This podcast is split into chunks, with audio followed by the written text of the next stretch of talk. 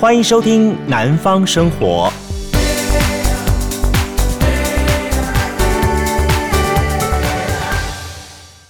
嗨，大家好，欢迎收听今天《南方生活》。呃，今天的《南方生活》可以说是一集这个加加录制一个特别节目。呃，为什么做这一期节目呢？主要是因为说正月十五这一天呢，那么呃，一个南台湾的，也是我们在地的非常重要一位人物，就是呃佛光山的星云大师呢。呃，舍报离世了。那这个消息呢，不只是在南台湾，在全台湾，在整个华人圈，甚至全世界，都引起大家非常大的关注。那当然，各方的朋友们用不同的方式来缅怀，来想起这一位的一代当代的宗教大师。那我也很感谢，很嗯。不舍，为什么呢？呃，从佛光山从四十周年庆到现在将近十多年时间呢，为因为一些机缘的关系，然后跟佛光山跟大师呢有了非常近距离接触。那我也很愿意说，借由今天哈一个以活动人，一个以南方生活实践家的节目的一个角度呢，来跟大家聊聊分享。那么我所看到的佛光山以及佛光山的星云大师，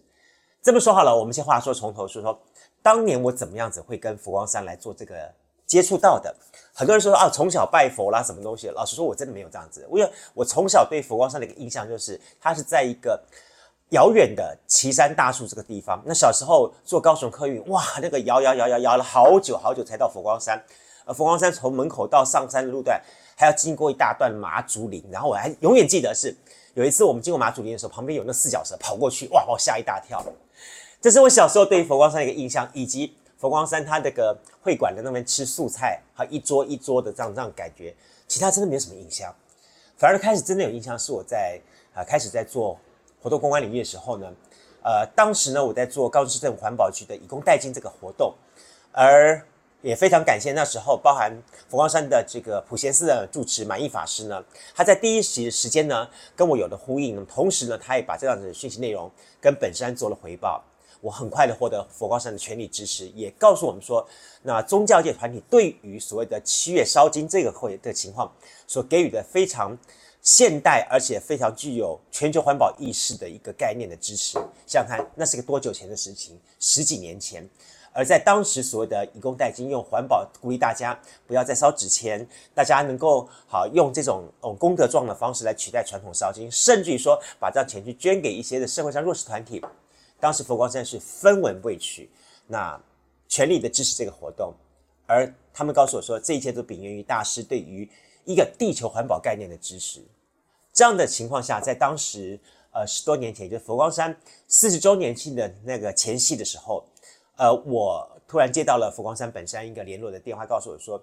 呃，杜伟，你有没有兴趣呃来主持佛光山的这个四十周年的除夕夜晚会？我心想，哈，你知道吗？当时我一下心里两三个念头跑出来。第一个东西，我怎么会跟佛光山有这么一个机缘机会？我怎么跟大师有这么一个联系的想法？或者会是请我来主持？因为佛光山认识太多，大师认识太多主持人了。这么一个重要的 timing，怎么会找到我呢？第一个，第二个东西是说，我是，就是我在东征的时候，我我或者是说更早的时候，我也确实是。陆续主持过很多大小类型的活动，但有关于宗教界的佛光山的活动，真的是第一次。我能不能够胜任这场的活动呢？我能不能够哦不差毫发分离的去主持完整个的活动内容呢？这是第二点。呃，第三点，我直接想到的是说，那天是除夕夜，他们告诉我说，从下午的大概三点多四点钟就要到佛光山，整个活动进行完的时候，大概晚上的十点十一点钟。呃，换句话说。我应该是没有办法跟我的家人一年相聚，来共同吃这一顿的呃除夕夜的晚餐。那我想到三点的时候，我跟本山的人讲是说，那可不可以稍等我一下，我跟我家里联络一下。就没想到说说我把消息跟我家里人分享之后呢，我我的父亲母亲都非常支持，说说你就去试试看。于是呢，我就答应了这一次的这个邀请邀约。我同时呢，就在除夕夜的当天呢。跟家里简单吃完这个除夕夜的下午餐之后，就马上的到了呃这个山上哈，然后去参加相关的活动内容。那经过彩排之后，我才是发现说，大家真的佛光人非常非常的具有哦这个表演的天赋，也非常具有这个活动的概念。在那次的 timing 当中，我也第一次看到了这个所谓的一个活动完整的 rundown。因为就我自己本身所做活动多年来说的话，我的这些的资讯来源来自于两大系统，一个是当时的我们的东森的整个电视整个节目系统的部分，那给我一个非常全面、一个非常完整的一个训练；而在另一方面呢，就是来自于佛光山，当时他们给我的整套的这个活动的流程 round down 细项什么东西，你很难想象这是一个宗教团体，这。几乎就是一个非常棒的一个活动企业团体所做的一些相关 detail 的内容，而当时确实也震撼到了我。好了，当天到了晚上，我们整个活动流程进行的的同时的时候，啊，整个活动进行的非常的顺当，呃，反而是那天晚上给我留下两个非常深刻的印象。第一个东西是，我我想你说，如果你参加过佛光山的大小乐事活动的话，你都应该有在活动最后都会有一段这样的 timing 出现。叫做为某某祈愿文，对不对？呃，的确，那是我第一次，好，第一次接触到了佛光山所谓的呃，最后是我们办的时候大小活动时候，他们最后的为某某祈愿文。而当时呢，我也第一次听到了所谓的这个祈愿文的部分，有什么声、灯光、音响整套来配合的东西，那个情境的感觉真的是叫做。体验真的是一种体验的感觉，而且它不是一 D、二 D、三 D 的，它是四 D 全体的体验的部分。为什么说呢？在那一场的这个活动的这个 ending 的时候呢，大师最后出现，然后带了大家，他用亲自诵念的方式，好为这个大众好像除夕祈愿文的部分。然后在整个诵念的过程当中呢，我听到了，好，他们先放音乐出来之后呢，大师现场在讲的时候，你在那个旁边的 VCR 画面会有相关配合的影片画面出现，哇，那感觉非常的感动。然后你在那一瞬间会突然觉得说，你真的似乎跟这个祈愿文是融为一体的。好，然后呃，这么一个奇闻的出现，确实对一场活动的执行，它是非常非常具有哦效力跟效果的。好。那之后的整体活动结束之后呢，大师又带了大家一起前往到大雄宝殿。我不知道你们去过的佛光大雄宝殿，在大雄宝殿的这个阶梯台上面，所有的人呢就拿了这个酱油碟，对吧？塑胶的那种红色的酱油碟，好，免免洗餐具式的，中间放了一个这个这个蜡烛，然后大家一起在这个大雄宝殿前面来做了最后的这个回向跟祈福祈愿，之后放下来，啊，慢慢慢静静的离开了会场。身为司仪，当然是不可能自己一开始就是。马上跑掉了，对不对？通常我们是在大家退退退退完之后，然后我们才会做整个总结束，然后再离开会场。当我看了大众这样一席后退的时候，然后我站在呃主持的这个司仪台旁边，然后看两个大众的感觉，大雄宝殿，然后地上是全部一排一排又一排的这种灯光的时候，我我我我瞬间觉得说，呃，这个单位这个团体。他太懂活动了，实在是他太懂得怎么样子去跟人沟通了。而当时我对佛光山的第一个印象印记就是如此，说他真的是一个非常棒的活动的操作团体。而当时我在思考说，为什么佛光山会懂得这些东西呢？会这么样的比我们平常的这些做活动的团体或做活动单位更懂得跟大众沟通呢？呃，那是我第一次。跟佛光山算是有近距离的接触，也就是在佛光山的四十周年的这场活动当中，有了这样的一个互动。然后第二次比较特别有的一个互动的情况，我记得是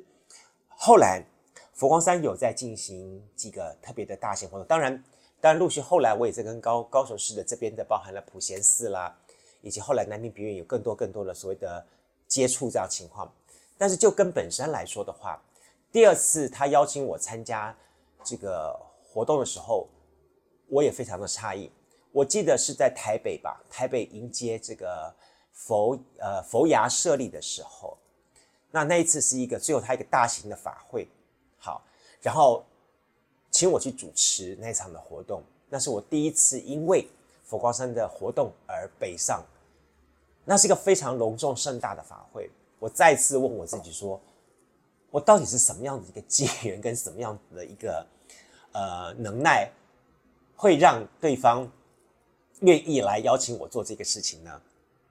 好，尤其是再往前一次，好，你大家知道吗？说我刚刚讲的说四十周年的晚会，当时还发生一个小小的插曲。哦，我们都知道说说佛光山的这个比丘尼师傅有几位是非常这，像慈庄啦、慈惠啦、哈慈容法师啦，好，这几位师傅是在佛光山基本上是具有非常大影响力，是大家都知道他们是谁的。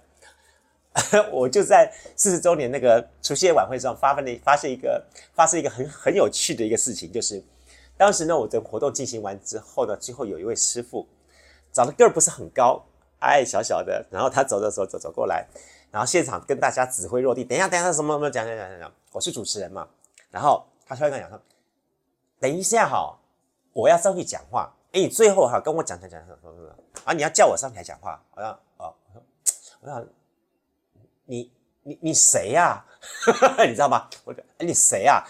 我我我是主持人，我还跟他讲说，那你把你的你要讲什么内容，你要你什么你什么单位什么什么名字，你跟我的那个那个舞台助理讲一下，然后他来写写单子给我，我我才能讲出来。老实说，他有点吓到了，你知道吗？他有点嗯啊啊啊啊！这个这个这这个主持人是怎么回事？啊啊！你不知道我是谁吧？我他说我说。不然这样好了，你告诉我你叫什么名字，我待会写上去了。我荣师傅，荣师傅，哦，我我我慈容法师，哪一个词哪一个容啊？你要写给我，我就拿张白纸给他写给我。据说旁边的人开始在冒冒拼命冒冷汗了，你知道吗？如果你懂，你认识佛光山的团体的话，或者是说你你你你你你。有在跟佛光山做一些接触的话，你大概知道说，大家都知道慈容法师是什么人，然后呢，他在佛光山担任的职务是什么东西。身为一个主持人，你看我到现在讲来讲，我就开始冒冷汗了哈。然后竟然还叫他说，我我我我我我是荣师傅，在第一时间已经不认识他了。然后他还跟我说，呃，我慈容法师，他说你告诉我是慈容法师了，就我还讲拿张白纸给他讲说，哪一个慈哪一个容写给我啦。你等一下，什么时间要上去讲话？讲什么内容？我要我要写给我才知道啊，你知道吗？我是主持人嘛，我又不认识你，你我只知道你是师傅啊，啊你不写给我，我怎么知道你要干嘛呢？好了，最后他真的是写给我慈容法师啊，我就后来呢，我就在这里宣布，就说啊，接下去最后呢，我们请慈容法师跟大家讲几句话，欢迎慈容法师。然后他上去讲讲讲讲完之后，大家上去讲话的时候，旁边就有一个师父跑过来跟我讲，哦。伟哥，我真的是帮你捏一把冷汗啊！慈容法师下面哪里怎样哦？我说我哪里怎样？我根本不认识啊！哈，我根本不认识佛光山的摸摸郎啊！下面的话，我只认识一个大师啊！下面哇隆巴达，然后他说，他说，那那师傅的心脏真的是很大，真的敢找你这个完全什么东西都不认识的一个。呃，跟佛光山一点渊源都没有的人来主持一个这么重要的一个活动，那真的是佛光山的师傅们不止心脏大，而且很愿意相信人，也就因此有了这个因缘。然后我还记得说，那次活动结束之后呢，呃，师傅送我两件东西。我在想，我师傅送我两件东西，一个呢是这套，当时佛光山四十周年庆，他把佛光山四十周年的一些呃陆陆续续发生什么事情呢？啊、做了一套这样子精装的书，他把这套书送给我，让我知道佛光山的过去、现在、未来的东西，啊、很有意思。就是他说我这套书呢，我到现在还没有拆封，你知道吗？就是这套书呢，呃，我还没有从它里面拿出来过，而且还放在这里面，四十周年到现在十几年了。第二件事情，我倒是有很认真的看一下，他给我了一本一另外一本。册子里面是佛光山所有的人员的，好，他们应该是说有点像是一本册来在认识佛光山所有的这些师父们，然后他从最最高的是星云大师开始，然后他所接他所呃担任的职务有哪些哪些哪些，他的会呃名称称谓怎么怎么什么样的东西，然后配合他的照片一张一张一张一张一张的东西，他要我说，呃，你把这本带回去，好好的呃念一念看一看，把它记下来。好，以后会用得着。我想说，这么多一个师傅，每个都长得好像哦，我来才呀？但也很好玩的，就是我真的回去把那些照片啃了一遍，然后好好的认识了一番。嗯，但是你晓得吗？我到现在还是除了经常跟我几跟我互动的几个师傅，之外呢，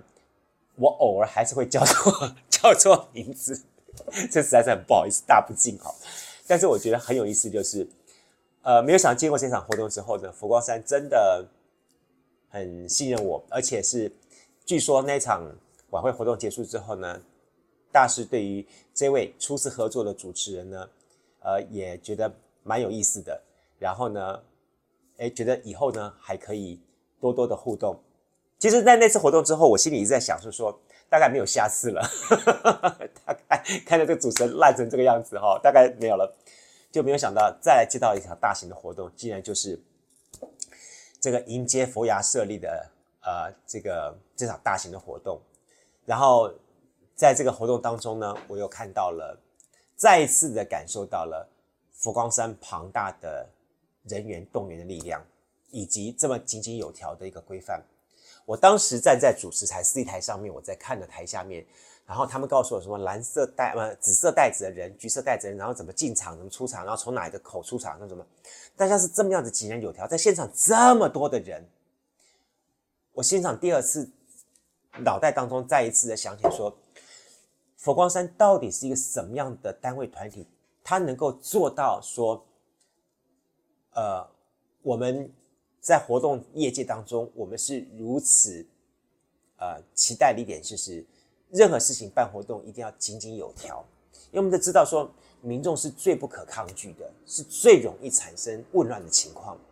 那在以前我们不管是办过官方的、民间的活动来说了哈，几乎看不到这样的情况。但是你在现场，你真的就能够看到这样子的一个完整的规划跟整个内容的情况。是如此让我的觉得非常的震撼，嗯，当然，在这场活动的最后，我又再一次看到那个为大众祈愿文，因为他每一次佛光山当中会针对不同的主题去做祈愿文的一个叙述，而据说这些祈愿文的部分都是由大师啊、自己手自己自己思考，然后写作写写创作的下写下来东西，每一篇都是他。对于一个大众的慈悲，跟对于上苍的一份的祈愿的内容，而每一篇的当中，我我我呃，我最感动的最后一句话就是慈悲伟大的佛陀啊，慈悲伟大的佛陀啊，对不对？在这次的祈愿文当中，我也看到了，当然他们用了不同的 VCR 的影片等等的部分啊，他把它结合在一起，让我觉得我看到了一个不一样的一个。宗教活动的设计、跟执行、跟操作，而且在整个的流程当中，我是如此的啊、感动于是说，它整个的体系跟整个的内容，其实当我们在外面一直在讲活动设计的时候，在佛光山这个体系当中，早就把活动深植在每一位出家人跟这个。呃，我们的信众大众的心里面，所以其实最好的一个呃活动执行单位的话，我们要学活动的话，其实往这方面去看，早就已经在那个地方了。而当时他们是为什么会有这样的想法去训练大家，训练他们的出家人做这么多的事情呢？我那时候一直心里一个纳闷的想法是说，出家人不就是出家了吗？为什么这里的出家人会跟别的地方人是这么的不一样？就是他这里的出家人是可以跑出来做活动的，是可以做这么缜密的思考跟规划的，是可以上台去主持拿麦克风主持活动的。我想这个跟我印象当中的出家人好不一样哦。我当时真的是这种感感想跟想法，就是好不一样。呃，但是我又觉得说，就因为他们有这样的训练跟这内容之后，这些人。真的，呃，他能够把一个所谓的佛教宗教是如此带的去亲近市场民众，这真的又是一个好不一样的事情。而这一切一切，为什么会发生这些事情呢？为什么会产生这样子一个训练的内容呢？好，这些问题当时也存在在我的心目当中里面去。然后呢，我就再一次的这个内容，在看到大师的时候，我觉得。很好玩的一次就是，后来我在下一次的是好像是佛指设立的部分，佛指设立的部分，呃，之后呢，就是呃，先是佛牙舍利，在佛指设立，然后之后再是有一次禅净密大会的时候，禅净密大会的时候呢，他们当时又邀请我上去主持，我心里那时候真的是一整个纳闷，因为那是我第三、第四次跟佛光山做这种大型活动的结缘，我还特别去请教当时找我跟我来讨论事情的觉培法师，对，觉培法师，我就问觉培法师一句话，我说。法师啊，其实你们在台北有认识很多的这些的呃很棒的主持人，而且呢，呃，这些人事实上他们就长久跟佛光山有了很棒的互动渊源。但是你们怎么会想要找到一个南台湾的我？然后呃，而且我跟宗教佛教界我并没有参与很深，甚至是说。呃，我自己对于一些宗教的仪轨的部分，我也不是很熟。我每次还要还要也是怕会讲错，你知道吗？但觉培法师跟我讲一句话，说说，呃，这也是大师一直在告诉我们一个机会想法。他告诉我们说，要不断的给给人这个机会，然后让他有更多的信赖尝试的机会。然后，那我再问他说说，哎。可是我真的很好奇耶，佛光山不就是一个宗教团体吗？不就是一个宣扬佛教的团体吗？你们怎么那么会办活动？你们怎么会做这些这些事情啊？然后觉培法师笑一笑之后，他跟我讲说说，这一切都是源自于大师，源自于星云大师他对于宗教推广的一些想法。他强调叫做人间佛教，而且佛教就是要在人世间能够被大家所信任、所推广、所普及下去，所以。即便是出家人做这些事情，也都是所谓的佛教推广、宗教推广的一环当中所应该做的事情。哇，你知道吗？他当时让我觉得非常非常的 surprise。我想说，这到底是一个什么样的思维跟想法？怎么会有这么样子截然不同的思维？因为我我们从从小我们所看到的佛教经典或什么东西，看到就是就是所谓的宗教就是一个隐居世外啦，然后我们。就是呃，出了出了这个这个出家之后，就是一个跟人世间完全隔绝啦。我们在山里面就是这样，就是不就是这样子发生的吗？然后我们过去所看到的一些的宗教团体，不也应该这样子方式吗？怎么会用这样的思维去做这些事情呢？然后呃，在整个活动结束之后，当时我记得好像是都监院院长吧，就是慧传法师，然后呢，他跑过来跟我讲，是说说呃。今天的活动非常感谢你，然后呢，大师也觉得很满意，然后呢，他特别带一件东西来跟我结缘。我我当时我有点 surprise，说哦，什么是什么东西呀？莫不是送我一套啊什么什么经典，就会像他一样尘封多少年吗？啊，我我我，你知道我是一个懒得看书的人，然后但是呢。他拿了一个小小的盒子，然后他跟我讲说：“说你回去好好的供奉的。”然后，然后，哎，这代这代表说这是一个一个缘分，一个机缘来跟你结这个缘分。当我把这个东西，这个帕秋类这个东西打开来的时候，我一整个呆住了，因为它是一个大概这样这么大小的一个玻璃琉璃做的一个呃塔。好，佛塔一样小小这样东西，然后这边有一个佛像，然后这边是镂空，它算是镂空雕刻的哈，一个呃镭射雕刻的，上面写佛光山三个字，它里边是放了什么东西，你知道吗？是呃佛牙舍利啊，不是佛牙舍利本科那一颗了，不是不是，是它后来据说是衍生出来的哈，你知道的，呃佛的舍利会有时候衍生出来其他小舍利子，它这整个东西呢就是衍生出来东西，然后他把这东西送来跟我结缘，呃。老实说，我知道他这东西非常的珍贵，而且我在当时，我当时也看到是说，他这个东西是只有跟一些非常特别的贵宾对象去结这缘分，然后他能跟我结这缘分，我老实说，我真的非常的感动，也非常的意外。但是你知道吗？那个年的我 是一个非常 T K 的人，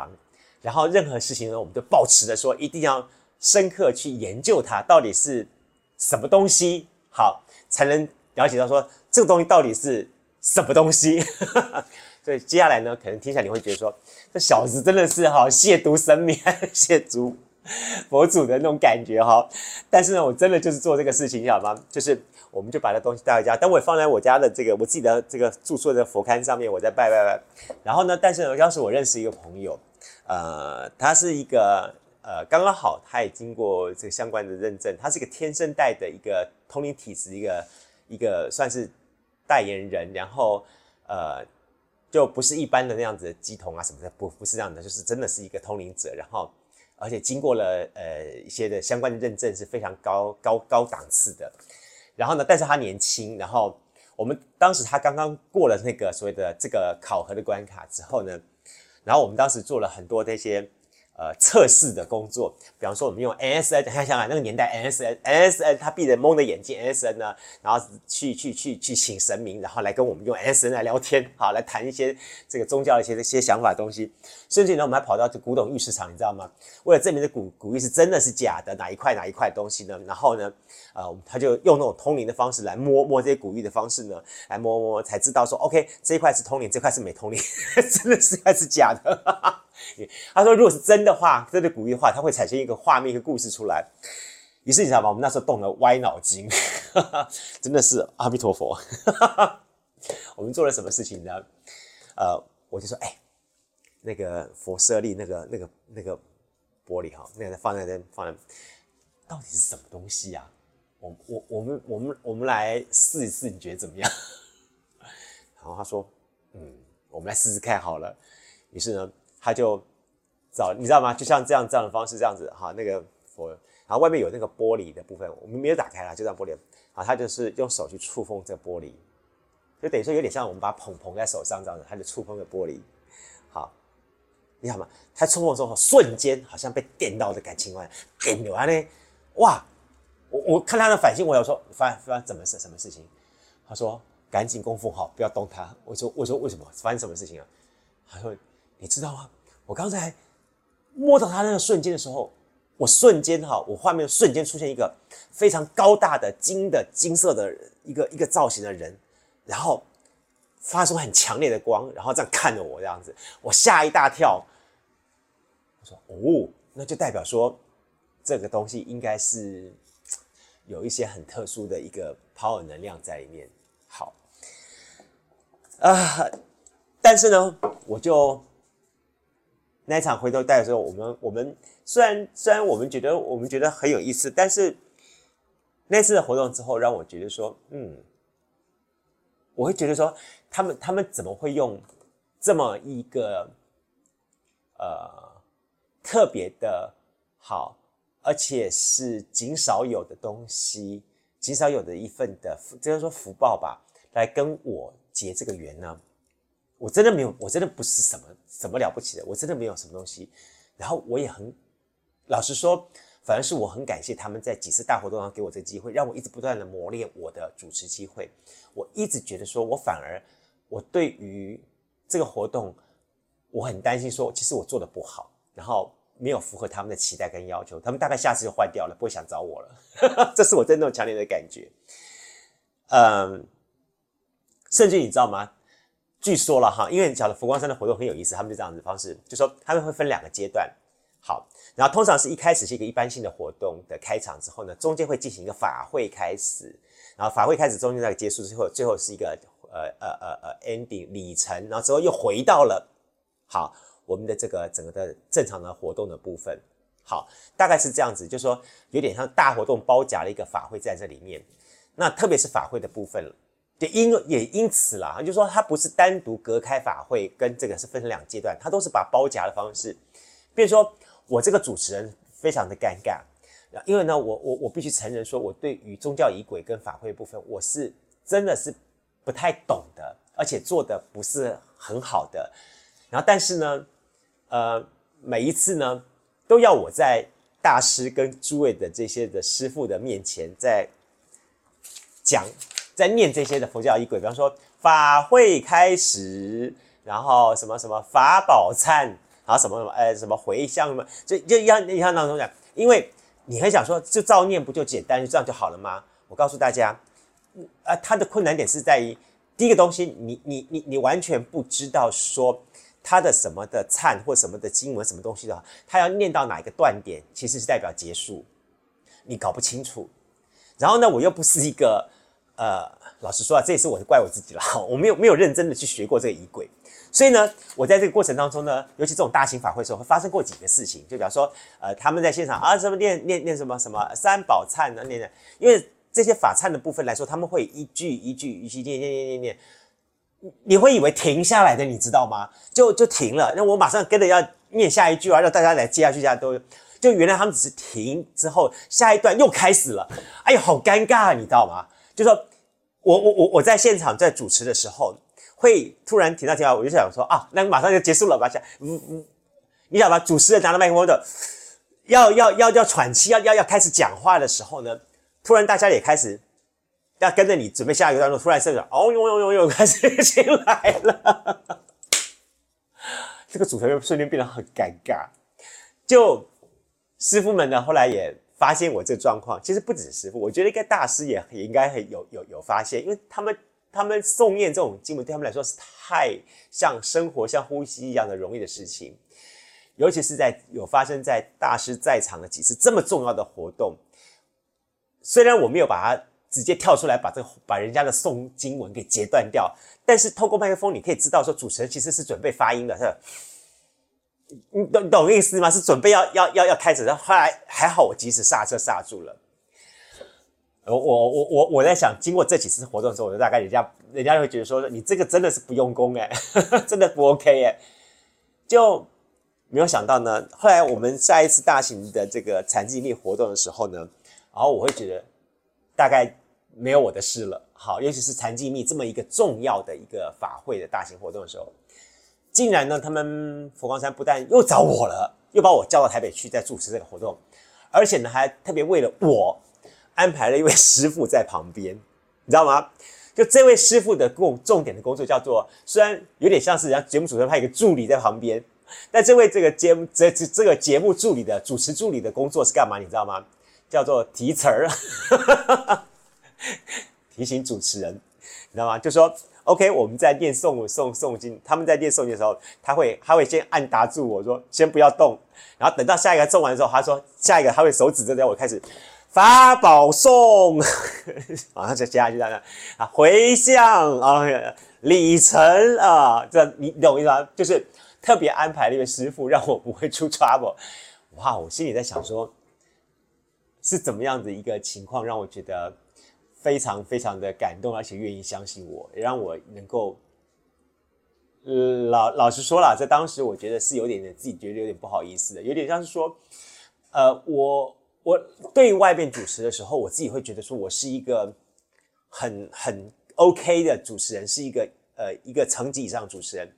但是屡屡站在佛光山的主持会会会场的时候呢，我一直发觉，一直一而再再而三的感觉到自己的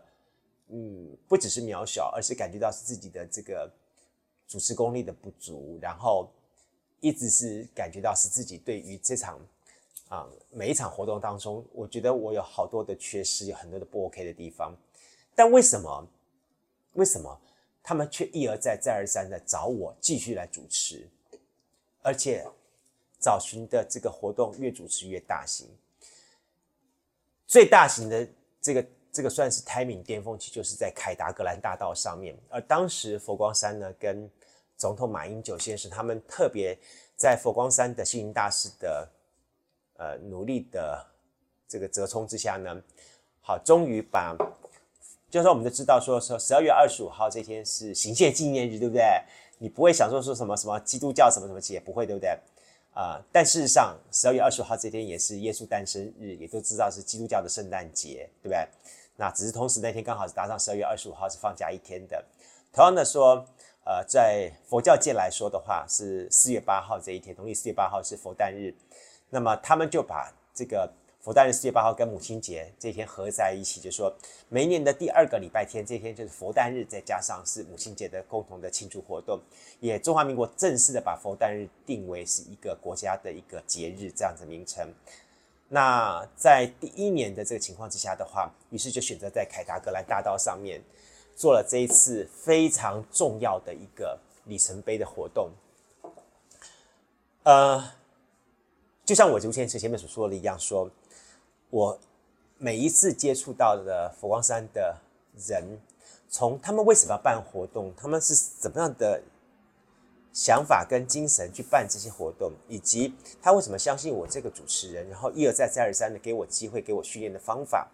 让我能够一直一直在走走走走这些事情的路上面。呃，当我再次的接接到这个讯息，就是呃佛光山告诉我说说，呃凯达格兰大道上面要举行这场盛大活动，邀请我来担任主持人的时候。老实说，我我第一我第一次我第一次的面对我自己，有当时的我有一点点既兴奋，但是呢，有一点点事实上是自我信心的有点呃有一点的，我可以这么说了哈，有一点点的崩溃的情况，因为我自己一直认为是说，呃，做这场的活动。一直去担任主持的部分，当然，多年一年一年年下来之后，他们给我很多机会，我也觉得我也慢慢慢慢训练起来了，我也有这方面的一个想法跟这方面的一个专长了。但海盗上的这场活动是多么盛大、多么重要的一场活动，明明佛光山的手上有人间卫视、有佛光卫视、有什么什么这些东西的资源，然后有非常多的这些的佛亲信众的人可以去。请他们来主持，为什么还会找到我呢？我明明只是在高雄的一个地方的一个第一个人，又没有长得 很很这个这个这个这个呃上得了这个端进台面什么什么东西之类的。那么那么呃其他的东西也没有这样子的话，是到底是为什么他们会一直再而再而三的愿意给我这个机会，让我能够上到台面去主持这个活动呢？我一直在思考的问题，终于在凯到了这场活动之前，我得到了一点点的想法心得，就是如同我在第一次四十周年的时候那场晚会，我碰到的那位师傅，还找了谁吧？慈容法师，没错。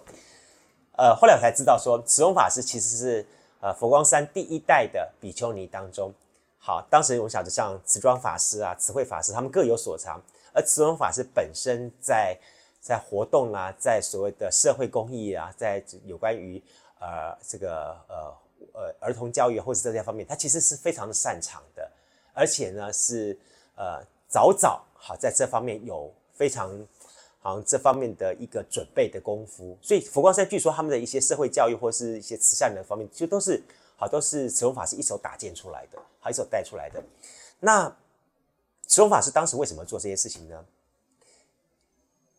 这一切我就是在凯道的，因为我们要彩排嘛。那天那时候我们的凯道的活动是呃礼拜天的活动，所以呢，我们提前礼拜五晚上到的时候，礼拜六一整天就在凯道的现场在做彩排。我跟另外一位女主持人，还有相关的一些现场的 PD 啊什么，还有就是刚刚讲的这位荣师傅，他也在现场，就陪着我们彩排了一整天。然后那次我还有更多的机会跟他好好再聊一聊。为什么找我？为什么这些东西？然后我也很好，很好奇。然后我不晓得经过这么多年的话，荣师傅还记不记得这些事情？但是在当时对我来说，真的是一个非常大的鼓励，因为他当时告诉我一句话，就是说，呃，大师喜欢给人机会。好，然后事实上，呃，大师在几次呃看我主持，然后在几次。听我主持的这个内容的过程当中，当然他也知道是说，确实是这个主持人有很多的缺失缺陷，好，特别是法会啊什么什么之类的部分。但我也，但是，但是，但是他们就是大师，也就是愿意说，还是找他，还是找他。哦，就当时我真的是非常非常的 surprise。当然包含了也有我知道，包含了像包含了荣师傅啦，包含了绝配法师啦。好，包含了慧传法师，慧慧慧传院长、传院长啦，还有包含了满意法师这些，当然还有这些的呃这些的师傅们对于我的认同跟支持，然后让我能够一次又一次、一次又一次的去主持这些东西。但我相信这一切、一切、一切，呃，都还是源自于是大师他对于一个呃算是一个人。然后给予的信任以及给予机会的一个累积。呃，经过这么多场的活动之后，我开才开始一直更仔细的去观去观察大师到底是一个什么样的一个人物。我必须这么样讲，就主持的前面已经这么多年下来了，我都把他心里只是想说，OK，我就是要顺利的把这活动主持完毕。而大师每一场出现的时候，我也都在思都都是 OK，他就是主像主角一样嘛出现，然后我要怎么样子去介绍他，从他的胎名好，从从他的这个头衔名衔到什么的，这也很好玩的说，你说多年下来，我也发现说大师的这个。这个 title 哈好多，就是每次介绍东西的时候，还有不同情况，什么佛光山星云大师、佛光山开山宗长、佛光山开山和尚啊，还有这个什么国际佛光会这个创办人、国际佛光会总会总会长啊，中华佛教总会总会长，什么什么啦啦啦一大堆，你知道吗？每一场活动都有不同的 title，title，title，title，我到最后我也我也每一次我在想，哦。怎么这次又换了一个新的抬头？就是你如果仔细观察佛光山的每一次会议的当中，那然后大师会以不同的抬头出现，然后去符合这场活动会议的这个这个主题的，很有意思。然后每一次每次当中就，我在跟师傅讲说说，哎，怎么师傅有这么多的抬头啊？能不能统一一下？这样很乱呢。后来他们跟我讲说说，其实这也是一种人间法。为什么呢？就是说，呃。其实对出家人来说，这些 title 什么都真的不算什么，真的，因为为什么大师的 title 列举下来的话，数十个，你知道吗？太多了。然后呢，他为什么要选择每一场活动去用这个 title 来做 match 呢？就是要让这个的人，好让这场的活动的人感受到他跟这个活动的关系。就如他所说的一样，我只是一个和尚，一个出家的和尚，然后，然后我的。法号就是这样，叫星云，就这样子而已，其他没有什么东西，我什么都都没有。不要这些 title 对我什么来说，它只是为了让，嗯，这场活动当中我出现的一个这样子一个理由身份而已。其实我什么都不是。哇，我听到这些的内容的时候，我就觉得，呃，很不一样，真的是很不一样。就如同我们经常在诵念一些政治人物，诵念一些什么，他们特别重视那个 title，你知道吗？一个字不能漏。我记得有一次我印象最深刻，就是做了一场在高雄的活动，某一位立法委员只因为那个 title 念念念念少了一个字，哇，气到不肯上台，你知道吗？对，是是真的。然后最后还造成了店家跟我的一些一些不好的一些的纠纷啊，什么东西的。我心里想说，是我承认念错了，可是。有这么样严重吗？当然，我也必须要承认这是我的我的问题。但相对于我在于佛光山的大师上面，我看到另外一种不同的境界跟想法，反而是让我觉得，个主持人，我现在想说说，我不能够把这些抬头念错，你知道吗？因为他是这么认真的想要去跟这一场活动当中的人用这样子的身份去做对话。我如果把他这样东西念错的话，事实上就让他的。这份的心 lost 掉了，这是非常可惜的事情。然后呢，更重要的重点是说，我我我也开始发现说，好，大师变成了一个对我来说，他不再是一个大师，他不像是一个大师，他像什么呢？他像是我家里边的一个长辈，一个年纪的长辈。从第一次我的这个除夕夜的晚会，我看到他的感觉，他是这么样的具有这个一个像大家长带着大家吃一顿年夜饭，然后呢，到我们的这个这个点灯的时候呢，然后在这个灯光烛火当中，看到他是一个这么慈祥的老爷爷，带着大家，希望祝福大家，祈愿大家新的一年能够事事顺心如意，然后到。他在这个佛牙舍利、佛指舍利当中所看见的那个身份，他是带了大家，是如此希望的去跟这个在千百年前的一位智慧者，透过这东西能够产生跨越时空界限的一个沟通的一个，像是一个大宗族族长的角色。然后到我们在凯达格兰大道上面，他是展现出一个是这样子的一个长辈，一个爷爷，去跟一个总统，然后去带领这个大家，去去终于完成了一个里程碑，一个佛教的里程碑，然后去设立一个好浴浴佛日，一个佛诞日这样的东西。然后也这么样子完成了在凯道上面的一个很这么样一个重要的一个呃活动的聚会，这也是佛教界第一次这么大型的这样的方式去聚会啊、也让带领的那些的政治人物，那时候我看到了，包含了马英九总统，包含了吴伯雄先生，包含了各个的非常重要的人物，在他带领之下去，对于舞台上面那些的佛法像。浴佛、敬佛、礼佛，一直一直一直到啊、我对他的感觉，我真的突然那种那种感觉是说，他真的就像是一个家长，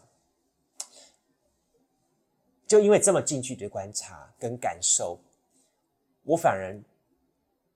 慢慢的淡掉了他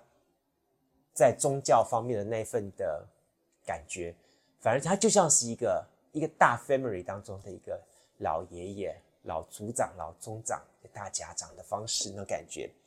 他把很多的事情都都在他的身上去默默的带领大家一点一点的去完成。然后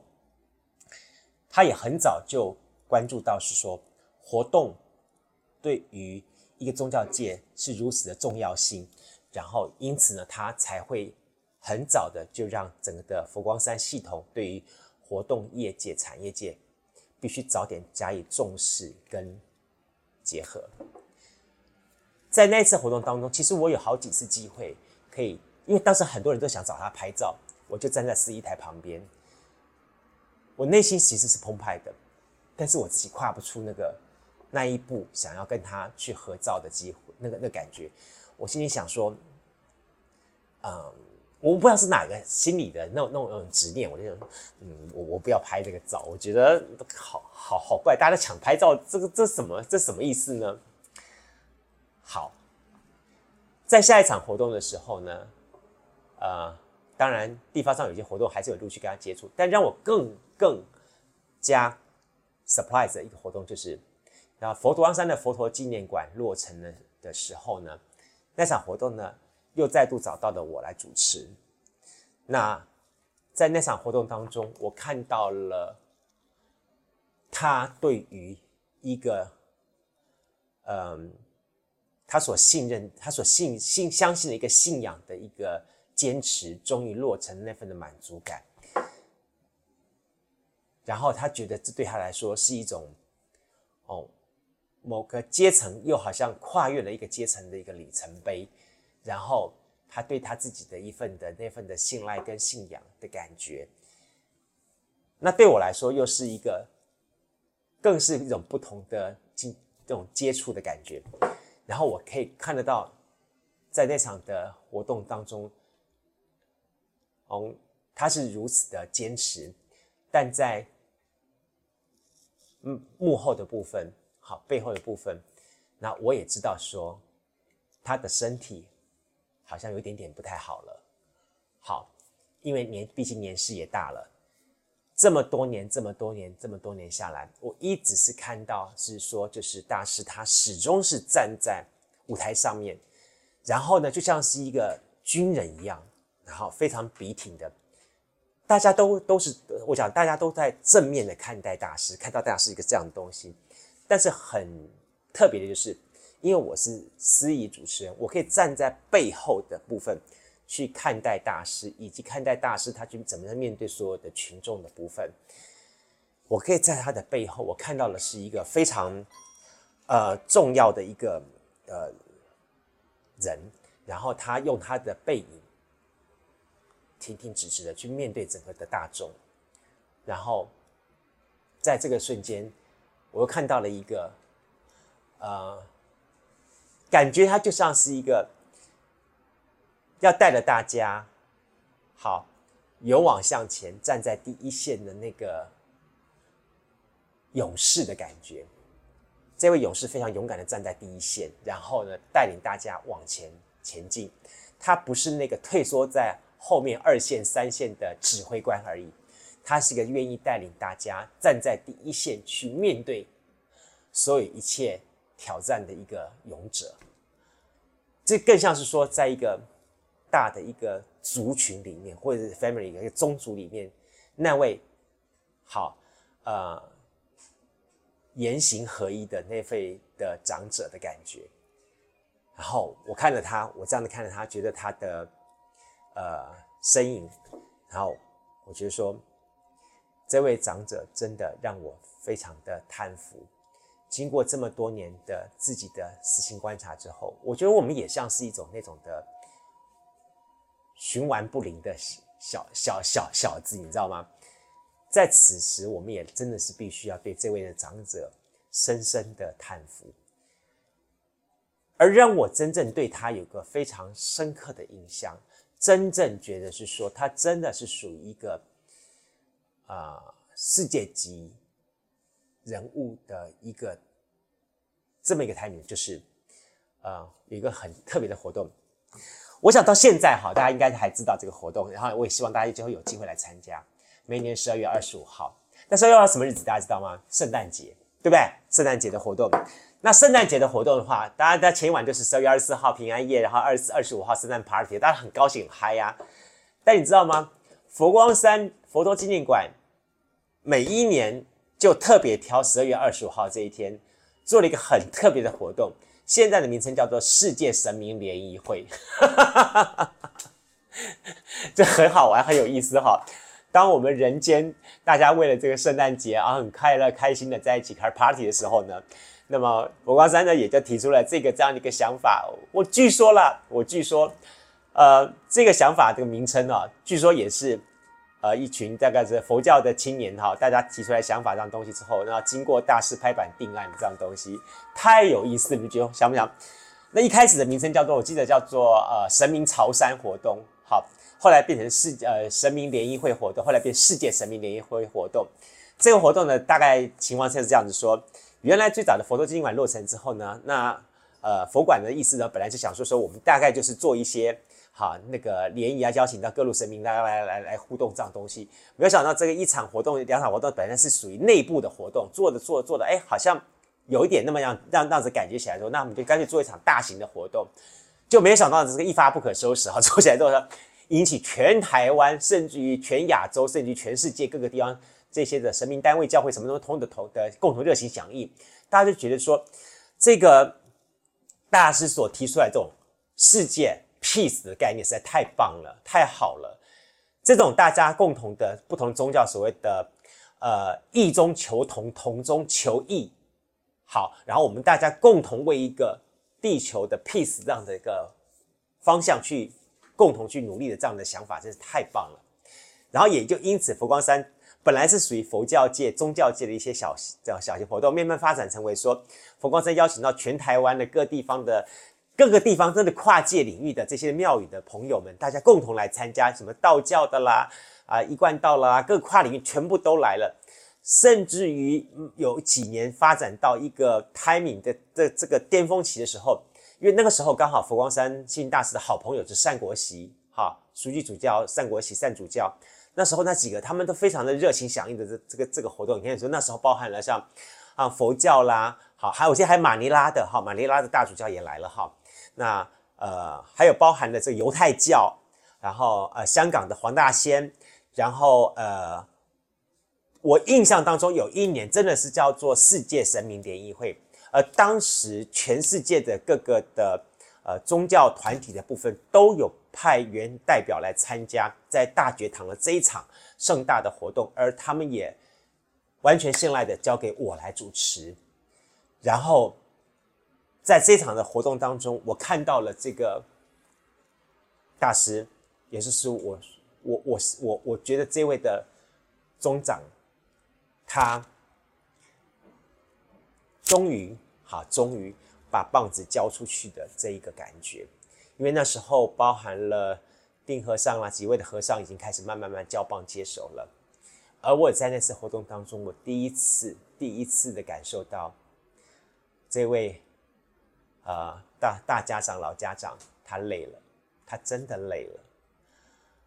呃，在每一年，我都可以看得到，他是这样硬挺挺的背背脊啊，站在司仪台上面，你知道吗？佛光山司仪台是非常讲究的，因为他按照大师的方位、声量的大小去调整他的整个的内容，非常非常的 detail。还经过多次的测试，那份的细节度你简直难以想象。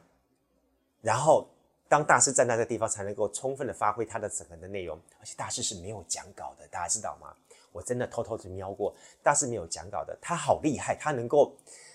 到现场的时候，把现场所有的人的名字全部一一讲出来，而且讲出来之后，他也能够发讲出一篇大道理出来。更重要重点是。他比我们所有的司仪主持人或活动人更厉害一点是说，你看佛教也有分为东单西单，就是东东排西排，就是左边右边这意思嘛。然后他能够还东一东一西一东二西二东三西三跳跳跳跳跳跳跳跳，这样介绍这样一都没错误，嚯，够厉害！我有时候在旁边念名单念念，我自己都会错误，你知道吗？但是他都不会错，而且都念念念念非非常 detail，而且还能够把每个人的最新状况再讲解一遍。哇，这个人怎么那么厉害？脑筋怎么那么好啊？但是呢，就说在神秘联谊会当中之后呢，我在此之前我都看得到他是非常硬挺朗的，这样站在舞台上面好跟大家讲话。在神明联谊会的时候，我第一次看到他是开始拄的拐杖。就在神明联谊会的每一年当中，他都会出现，但相对的，我我我看到了他，终究好所谓的色身，色身就是我们这个人的身体，终究还是对他的一些的，这么说好了，也是这个时间的摧残啊什么之类的，因为他是这么认真的付出，从他硬挺朗的到他开始拄的拐杖，他是真的拄的拐杖。然后他还硬挺的要这样子站站站站稳稳这样走走走走上去，而且非常的挺直的背脊这样的方式，到最后他不得不坐轮椅上去。我告诉大家，其实大师对于坐轮椅一开始是非常非常排斥的，他觉得他可以站得住，他觉得他可以站给大家带来这个希望。当他不得不坐上轮椅的时候。我我知道了，其实后来我自己，我父亲也是这样情况，就我知道说，对一个人来说，我能够站的，但是最终我必须要坐的轮椅上去。对于这么一个人人来说的话，他其实是非常非常大的一个转变跟挑战，以至于我记得有一年，好像好像是请到了所谓整个的妈祖系统，还是对，大概这样的一个情况，然后呢。本来大师是实在身体不行，是好像好刚刚刚刚发生中风事情还是怎么样之后呢，他本来没有预计出出现的，但是呢，他终究还是出现了。然后呢，很好玩，很有意思，是我记得非常清楚。很有意思说，这个特别要求哈，所以前排的三排的贵宾民众每个戴上口罩，然后我们主持人戴上口罩，但大师呢，大师是很不喜欢戴口罩的。但是呢，老实说。好，为什么这么做呢？所以大家非常 care 到他的健康，所以希望呢，因为他他希望他这样子讲解的话，直接不会被口罩捂住，然后讲的才会清楚。好，然后呢，但是大家又担心他的健康的因素呢，所以我们又采取这样折中方式。但是我可以看得出来，那一次大师基本上他是用他的体力跟信念。在站上这个舞台跟大家讲话，我最后一次在跟大师近距离接触，就是在大觉堂的活动，他特别来到现场，然后他也没办法再跟大家发表讲话了，他只是在被大家用轮椅推到舞台上，他跟大家挥挥手，然后之后他推下轮椅的舞台的时候。我当时我不晓得哪里来的勇气，我突然说跟旁边说：“我可以跟大师拍张照吗？”现场都在活动进行当中，然后尤其我们在写的时候，欢送大师，我在唱的时候，欢送星云大师，欢迎欢迎这个大师要拍拍手，这个就是大家是一堆人簇拥的大师走下舞台。我一个司仪突然跑过去，我可以跟大师拍张照吗？老实说是蛮有有点蛮失礼的，但是呢，没有想到我就留下来一张照片。呃，之后也就比都再没有碰到这样的机会了。有一次还有一次机会是在广场的时候，但是已经那已经是距离我们主司仪台有一段距离，所以也不方便了。其实呢，跟佛光山或者是大师结缘呢，也有很多的机会。除了刚刚讲的这些活动之外呢，另外还有包含了像这个佛光杯的哈，这个大专的一个篮球邀请赛的部分。那那个时候，因为大师本身呢也很热爱年轻人的运动，据说他本身好像在年轻的时候也是蛮喜欢运动的。然后呢，所以他举办了一个包含邀请到世界各地好大专院校的这些学生们共同继续到台湾的高雄来进行一个佛光杯的篮球邀请赛的部分。那在活动推广当中，我们看到大师好跟年轻人在活动意义的在一起。我一直觉得说大师的思想，嗯，他不像是一个老人家的思想，他一直是一个维持一个很前进、很年轻的一种思想，嗯，甚至于是说他一直不断的在挑战自己。我想说，这今天的内容当中，呃，我为什么会做这一期专题呢？主要是说，呃，我们的南方生活有一个南方生活的这个人物系列的部分，我也一直在思考，是说我好希望能够邀请邀访到大师，但是我也知道，是说，当然我们也不太可能了哈，不用不像电视台了什么的有这么机会去约访到大师。啊！但是我又有这么机会去跟他好几次的这个近距离的接触，但是我不像是他的徒众，或是他的这些的侍者，或者是说他的这些的呃嗯，算是他的的徒弟等等这样这样的角色。我算是半个呃外在人的角色，那么近距离的来观察他。呃，当然我观察的角度跟方向也是从一个我本身所从事的活动，或是所从事于这个。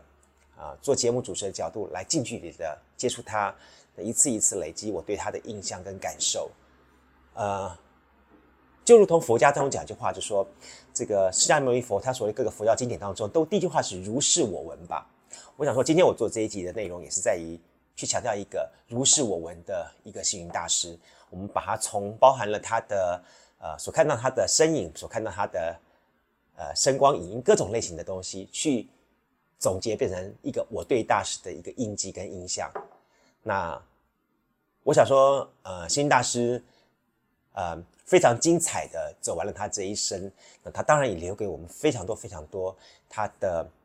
身形、身影、模范。那甚至于包了很多很多的事情。我我当然我觉得说说每一个人对大师有不同的一些感受跟看法，但是，呃。我觉得我也不够资格去做什么论不论听这的东西。我觉得，但我只是在想说说，用我们这一集的节目当中，还是回归到前面所说的那句话是“如是我闻”的大师啊、我希望呢，我今天能够把这一集的节目当中，做一个我对于他的一份的呃感谢，那么也是一份纪念啊、谢谢他给我这么一个机会，让我将近十多年的时间，能够跟大师跟佛光山。来结这份善缘，那当然更重要的重点是，我也希望呢，就今天节目能够让我们南方生活的一些朋友们，大家有机会，好有这么一个机会去听见我的节目当中。虽然大师已经离开了，但是呢，他所留给后世的一些的风范，那么甚至于留给这些呃他的徒众们，还有留给整个的佛光山的精神跟文化，我想。还是走下去的，啊、非常谢谢你收听今天的节目，我是伟哥。那我想说，呃，我我不能够在我们的节目最后用什么样的方法，那去表达我的一些的思维想法。我只是很单纯的想借由这期节目，最后还是强调一个重点：